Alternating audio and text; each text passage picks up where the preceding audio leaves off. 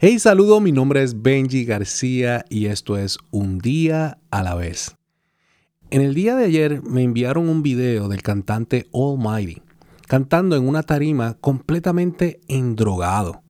Esa persona me dice que este muchachito le hace daño a la iglesia, porque él cantó varias canciones cristianas y ahora, al estar así, en ese estado, le envía un mensaje equivocado al mundo.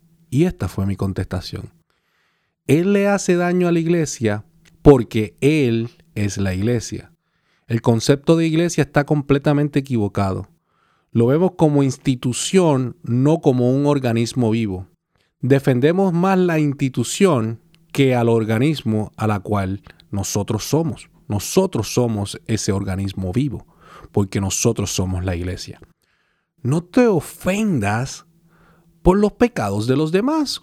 No te ofendas por los errores de los demás. Hoy es un buen día para no ofenderse. Este mundo está lleno de cosas increíblemente fuera de la fe de Dios. Este mundo está lleno de poca vergüenzas, de atrocidades.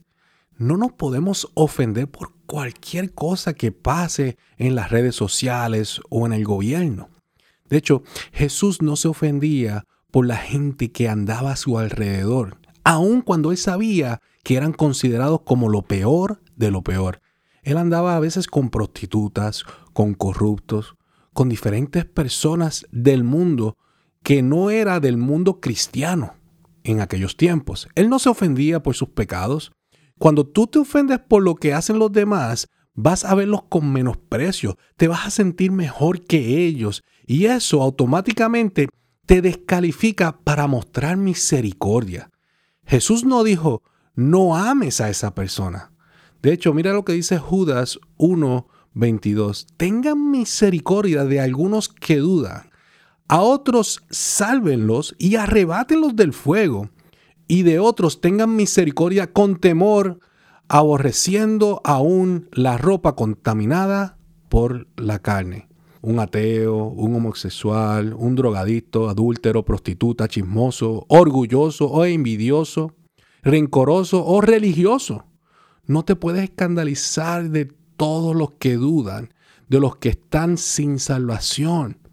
La otra parte del texto es bien importante, dice que podemos mostrar misericordia sin tener que contaminarnos con esos errores, con esos pecados. Tener misericordia no es aprobar el pecado, de esa persona. El, el, no ofenderse no quiere decir que tú estás de acuerdo con lo que hace, con su conducta. Jesús me acepta tal y como soy, pero no aprueba mis pecados. Hay una línea muy fina y Jesús quiere que amemos a todo el mundo, pero no significa que estemos de acuerdo con todo lo que hacen. Primera de Pedro capítulo 4 dice, lo más importante de todo es que sigan demostrando profundo amor unos por los otros, porque el amor cubre gran cantidad de errores y de pecados. Los primeros dos puntos son bien interesantes de este texto. El primero dice, mira la necesidad de los demás y el segundo dice, no mires el pecado de los demás. Presta atención a lo que es importante, no te fijes en lo que no es importante, fíjate en lo que es prioridad para Dios.